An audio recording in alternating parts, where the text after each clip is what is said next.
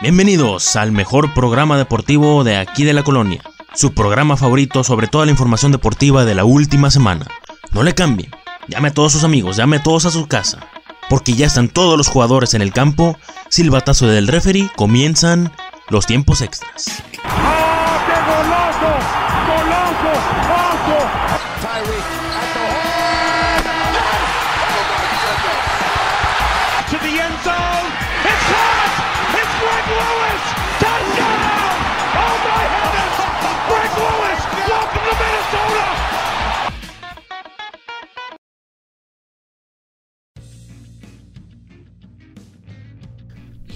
Y sean todos bienvenidos, bienvenidos una vez más a los tiempos extra. Yo sé, yo sé que extrañaron el programa, yo sé que andaban llorando por, por este programa, pero ya les expliqué.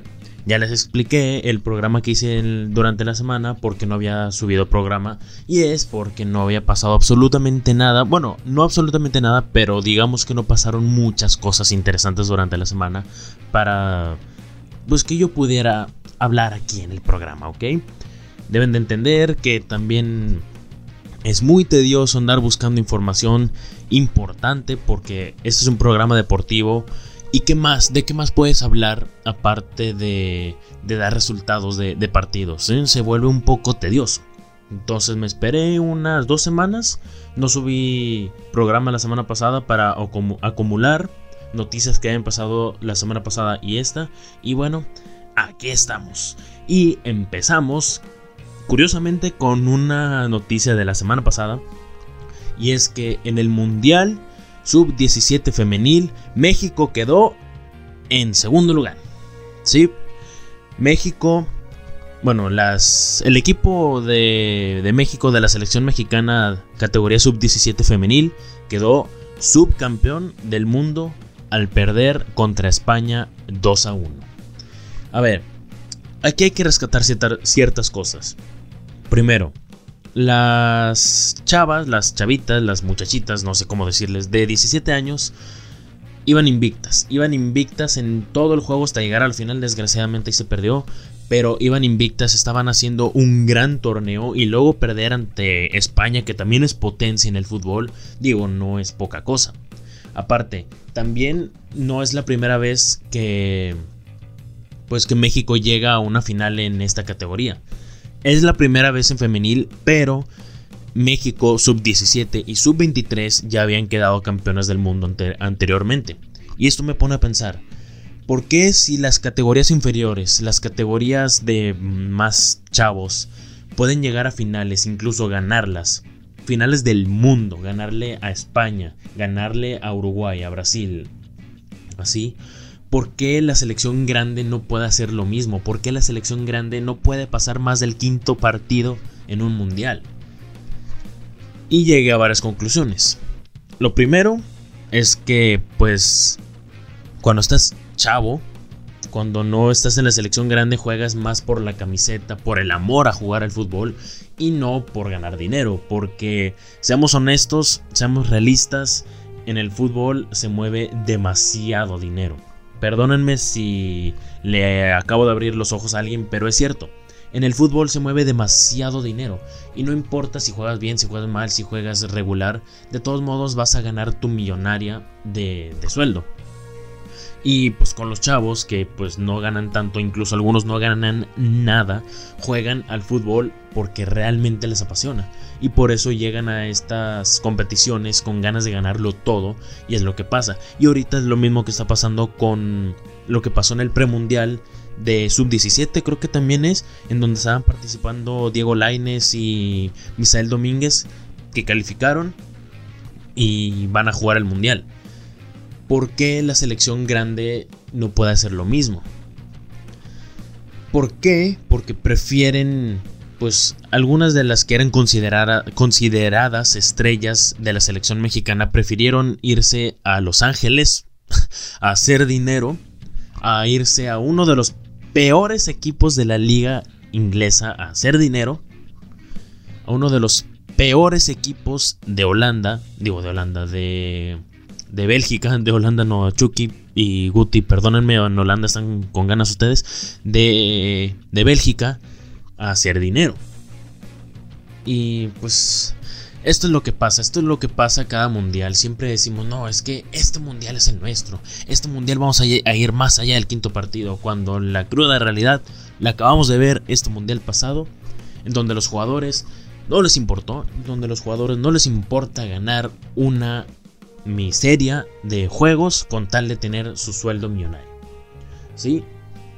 Una vez más, felicito a las chavas que llegaron a la final de, del Mundial Sub-17. Muchas felicidades. Aunque no se ganó, como quiera le demostraron a la, a la selección grande que se puede llegar y se puede competir. Sin embargo, no se logró. Ahí será para la próxima. Muchas, muchas felicidades. En más fútbol, a la hora que se está haciendo este programa el sábado por la noche, acaba de pasar el juego entre Rayados del Monterrey y la máquina del Cruz Azul, en donde desgraciadamente, lo digo por mí porque soy rayado, Monterrey fue eliminado por el Cruz Azul con un marcador global de 1 a 1, pero por, porque el Cruz Azul estaba más arriba en la tabla de, de posiciones avanza a la gran final del fútbol mexicano. Hay muchas cosas, muchas cosas que decir de este juego. Muchos ya, ya, andan diciendo que quieren correr al director técnico, muchos dicen que ya quieren que se vayan los jugadores. Espérense, es lo mismo cada seis meses. Cada seis meses empieza una temporada y no solamente con Rayados, sino con cualquier equipo. Cada seis meses empieza una nueva temporada y empiezan a decir, no, es que esta temporada es la nuestra. Esta temporada vamos a ser campeones. Esta temporada sí que vamos a sobresalir, no sé. Y al final surge un fracaso, no sé cómo decirlo. Surge algo, no califican, los eliminan, no llegan al final, pierden la final y andan diciendo quiero que quiten a todos los jugadores, quiero que quiten al entrenador, no sirven para nada. Todos somos críticos, ¿sí? Hay 18 equipos en la Liga Mexicana. 18 equipos, de los cuales solamente uno puede quedar campeón. Es obvio, es obvio que tu equipo, independiente de cuál sea, no va a quedar campeón, aunque sea una vez. ¿Sí?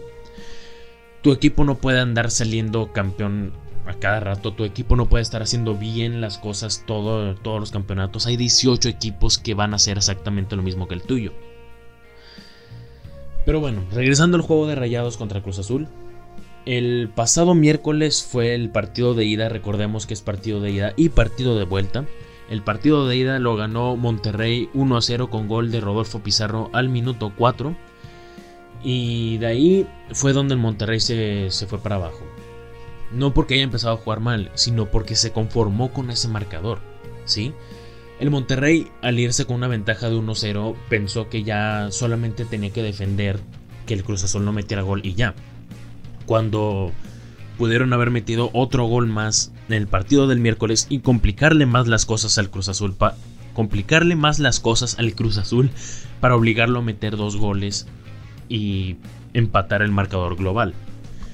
Eh, pues no sé qué pasó con el Monterrey, se conformaron con ese marcador de 1-0 y llegando al partido de hoy en la tarde en el Estadio Azteca, prefirieron mantener el cero, prefirieron defender esa portería que al final cuando el Cruz Azul les metió el gol ya no les alcanzó para reaccionar y meter ellos el, el, otro gol.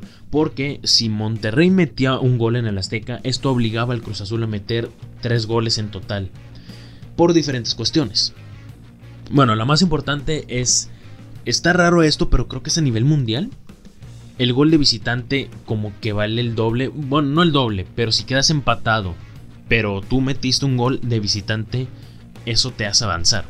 No sé, está raro. O sea, para no irte a tiempo extra ni a penales. Oh, los tiempos extras. Eh. Bueno, para no irte a tiempo extra ni, ni a, a penales, dicen, pues, ¿quién estuvo más arriba? O sea, si quedan empatados. ¿Quién estuvo más arriba en la tabla? No, pues tal equipo. Ah, este, ¿Y quién metió más goles de visitante? No, pues el otro equipo. Ah, pues pasa este equipo. Esto es lo que hubiera pasado si el Monterrey hubiera metido un gol en el Azteca. Lo cual no pasó. Creo que solamente dos o tres veces tiraron a la portería de Jesús Corona. Y bueno, ahí está el resultado. Cruz Azul aprovechó, más, aprovechó la única oportunidad que tuvo. Bueno, tuvo otra con el penal, pero pues Martín Cauterucho lo falló. Y, pero ah, aprovechó la otra oportunidad que les habían dado con un mal rebote del portero Marcelo Barovero.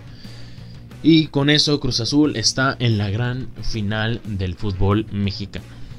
¿Se acuerdan en los tiempos extras pasado, de hace dos semanas, que les había dicho a mis queridos amigos Cruz Azulinos?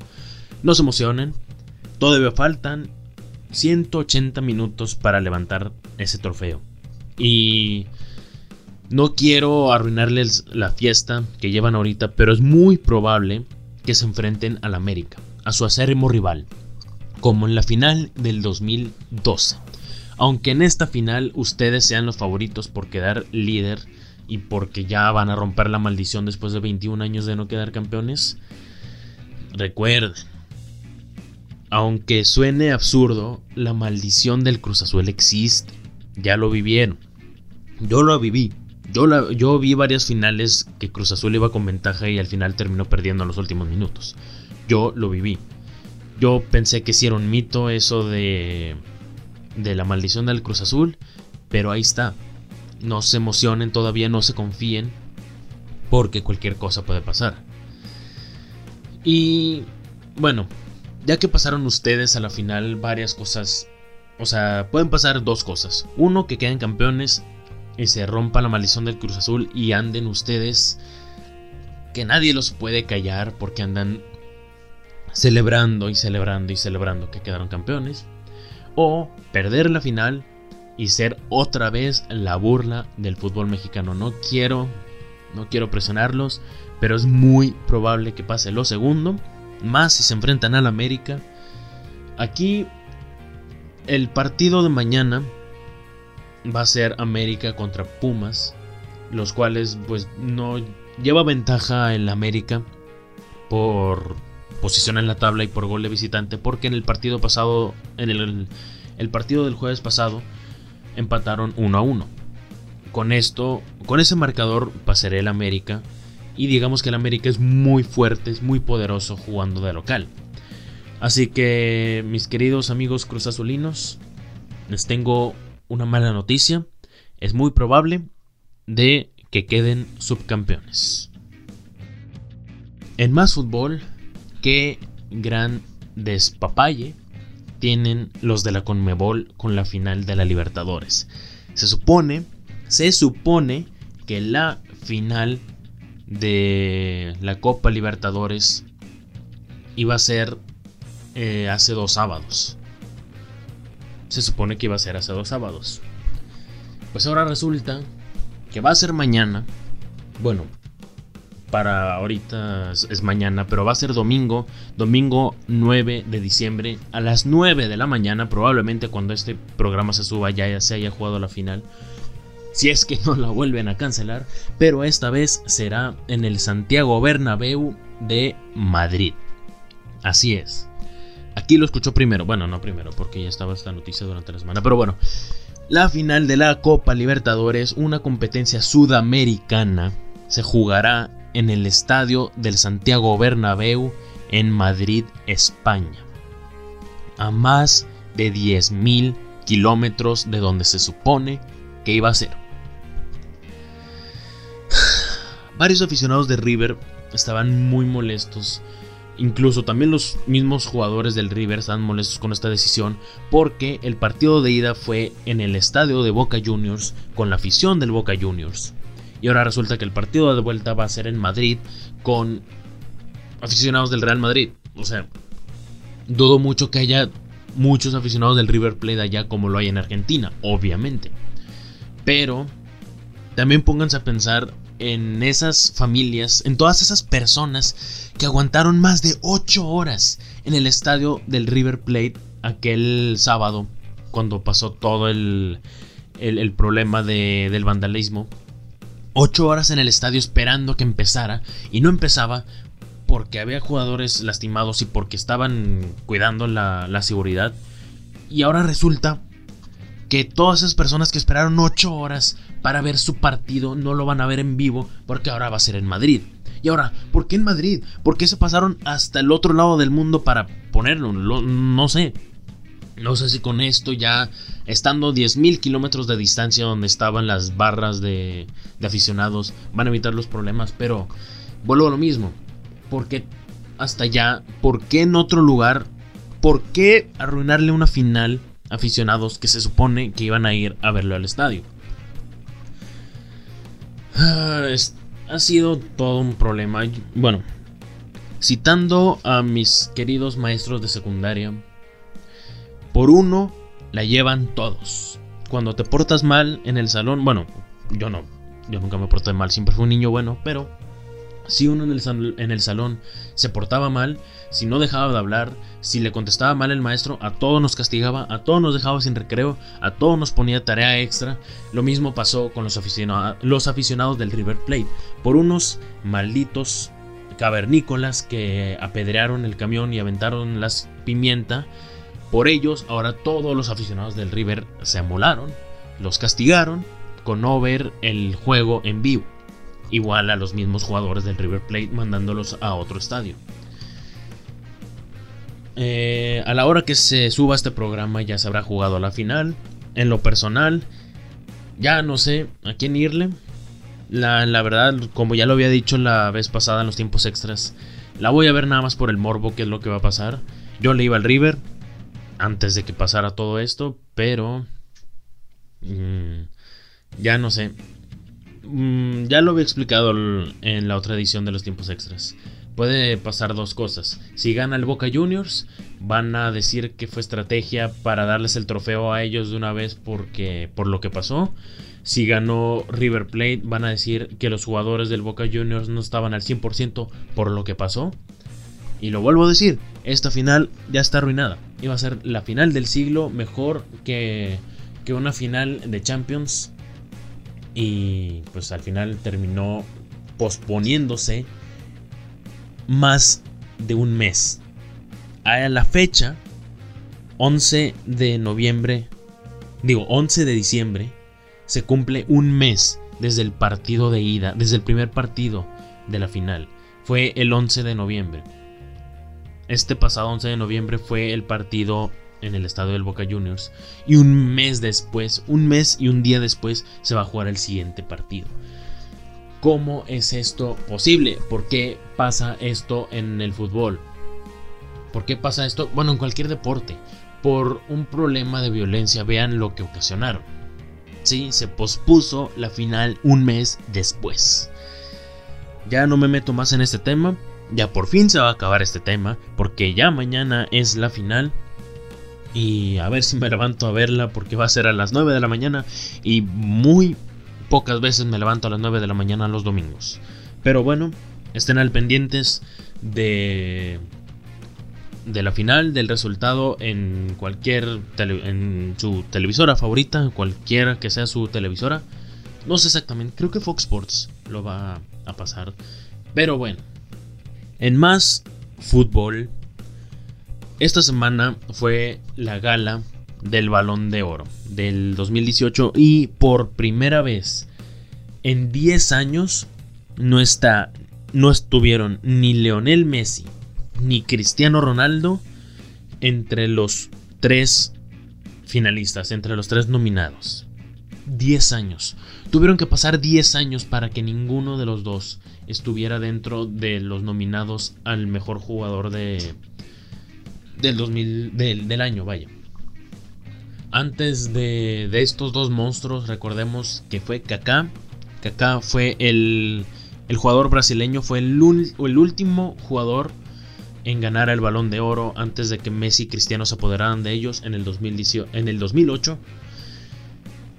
Y este año le tocó a Luka Modric, el croata, jugador del Real Madrid, subcampeón del mundo, campeón de la Champions League, en ganar el Balón de Oro 2018. Que generó mucha controversia porque habían dicho que había otros mejores jugadores, incluso había otros que se lo merecían más. Decían que un francés se lo merecía por haber quedado campeón del mundo.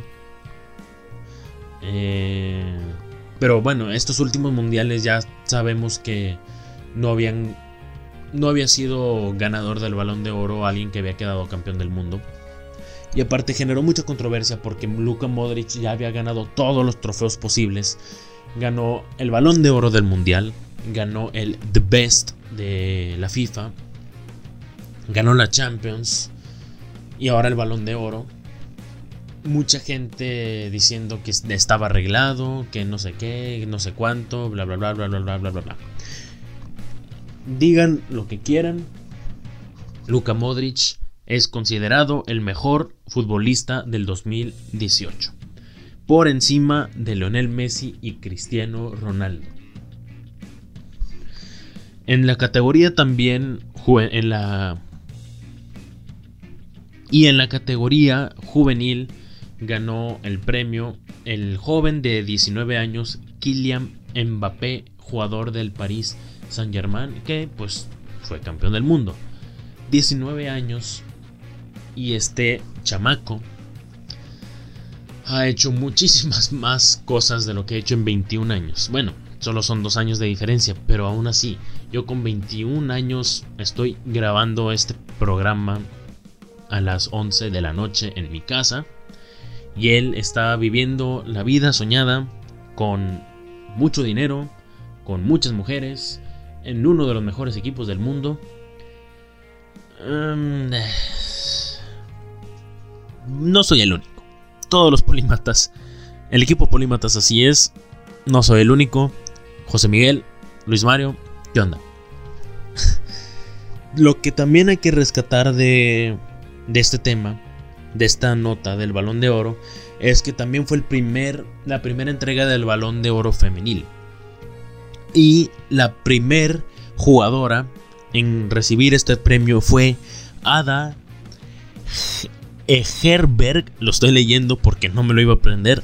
Ada Egerberg fue la primer jugadora en recibir el balón de oro en categoría femenil, porque no se vayan a confundir de que balón de oro en todo, porque ahora va a haber la categoría de, de varonil y femenil.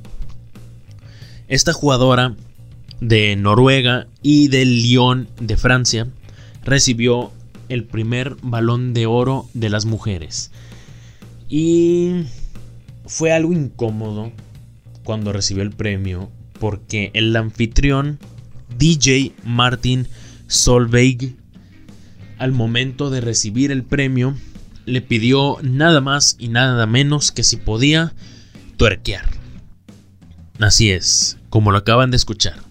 El anfitrión de la gala le pidió a la ganadora que se podía tuerquear enfrente de todos los que estaban presentes al recibir el premio.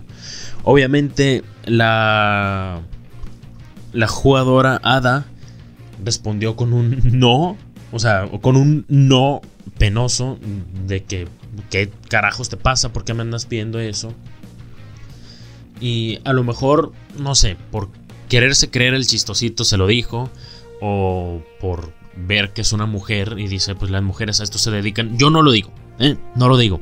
Perdón por lo que acabo de decir, pero yo no... Yo estoy súper en contra de lo, que, de lo que dijo este señor.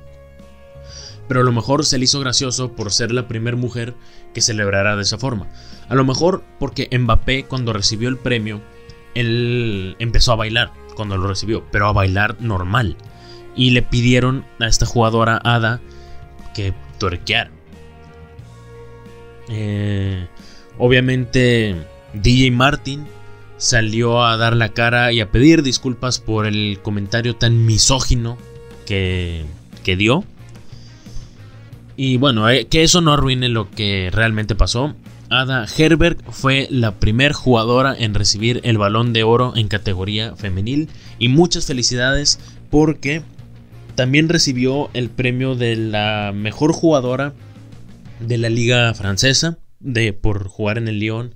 Quedó campeón con el Lyon y recibió el premio a la mejor jugadora del año en la Liga de Francia.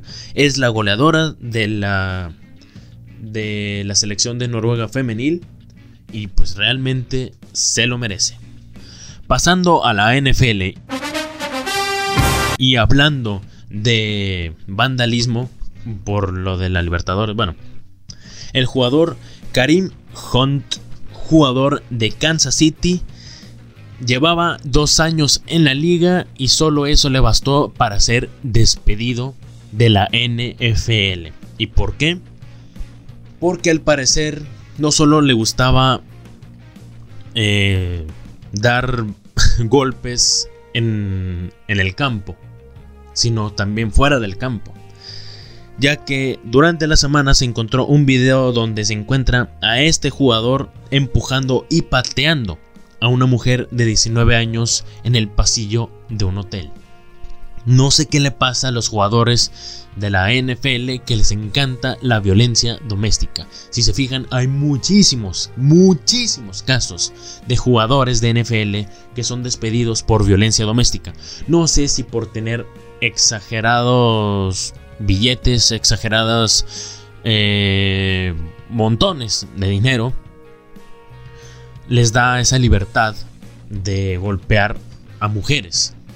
Eh, porque son unos salvajes, son unos salvajes los jugadores de NFL. Muchas personas también estaban criticando esto porque decían que no estuvo tan grave. Estuvo más grave el caso de Ray Rice exjugador de los Cuervos de Baltimore, donde él le pega a una mujer en la cara. Sí, yo sé que no va a ser lo mismo un empujón y una patada a un golpe en toda la boca, pero sigue siendo lo mismo, sigue siendo violencia doméstica, sigue siendo violencia, sigue siendo violencia, basta, les y no violencia no cualquier violencia, es violencia a la mujer. ¿Por qué los jugadores de americano tienen esa libertad de pegarle a las mujeres? Aquí los polímatas no, no apoyamos este tipo de actos para nada, absolutamente nada. Y hicieron muy bien los Chiefs de Kansas City en, en expulsar al jugador. Hizo bien la NFL en despedir al jugador completamente de la liga. Espero que no sea, que no haya más casos iguales a esto, pero en Estados Unidos se mueve mucho el dinero, se mueve mucho la droga, se mueve mucho todo este tipo de negocios y desgraciadamente este tipo de actos va a seguir ocurriendo. Espero de corazón que no haya más casos iguales y desde aquí yo en lo personal le digo a Karim Hunt, ching tu madre. Aquí lo escuchó. No lo vuelvo a decir. En más NFL ya estamos entrando en la semana 14 y aquí los Rams de Los Ángeles es el único equipo que ya amarró su pase a los playoffs, con un récord de 11 juegos ganados y uno perdido. Pero aún así, todas las demás divisiones están muy parejas y los Pats, Kansas City, Tejanos, Saints de Nueva Orleans, Chargers, Dallas y Chicago tienen grandes posibilidades de hacer algo grande en los playoffs. Eh, esperemos que estos playoffs sean buenos y como habían dicho los expertos que que una gran posibilidad de llegar al Super Bowl tienen los Rams y también Kansas City. Dicen que es, va a ser el Super Bowl, es el Super Bowl soñado. Ojalá y lo sea. Ojalá y mis vaqueros de Dallas también hagan algo. Pero bueno, si en el lado caso llega a haber una final, bueno, un Super Bowl Kansas City contra contra los Rams, yo en lo personal le iré a los Rams, porque ya llevan años que no no llevan una buena racha. Es como ahorita el Cruz Azul. El Cruz Azul ahorita anda imparable y ya está en la final. No lo voy al Cruz Azul en la final por obvias razones. Pero a los Rams, si llegan al Super Bowl, tienen todo mi apoyo. Yo sé que me escuchan los aficionados de los Rams.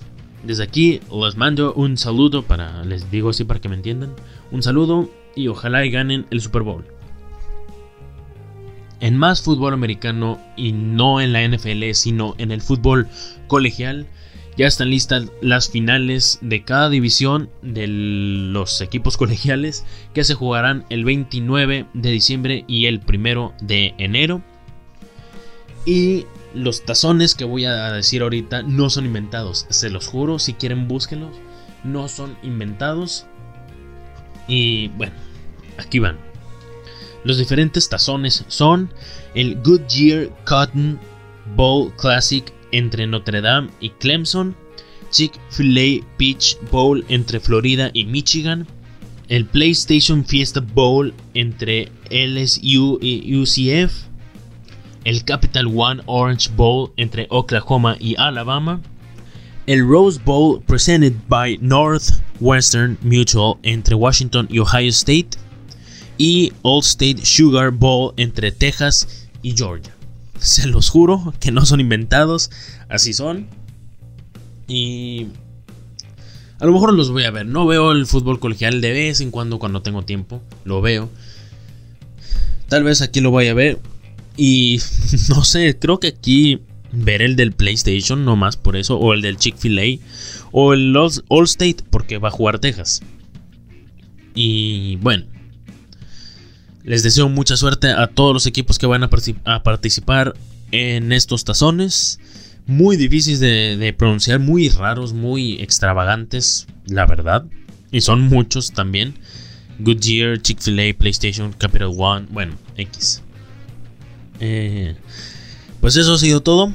Eso ha sido todo de mi parte. Más de un programa más de media hora. Superamos el tiempo de, del programa de 28 minutos más de 30 minutos de programa. Espero que lo hayan disfrutado. Gracias por quedarse hasta, hasta este momento. Yo fui Emilio Moreno. Esos fueron los tiempos extras. Suscríbanse a Catsbox. Llevamos 10 suscriptores solamente, pero ya estamos a nada, a nada de llegar a las 1600 reproducciones. Y fue nuestro, nuestra meta para fin de año llegar a más de 1600 reproducciones. Estamos a muy poco, muy poco de lograrlo y solo gracias a ustedes podemos hacerlo. También síganos en Facebook, facebook.com, diagonal los polímatas de las 6 y sin nada más que decir, gracias por escucharnos y nos escuchamos la próxima semana.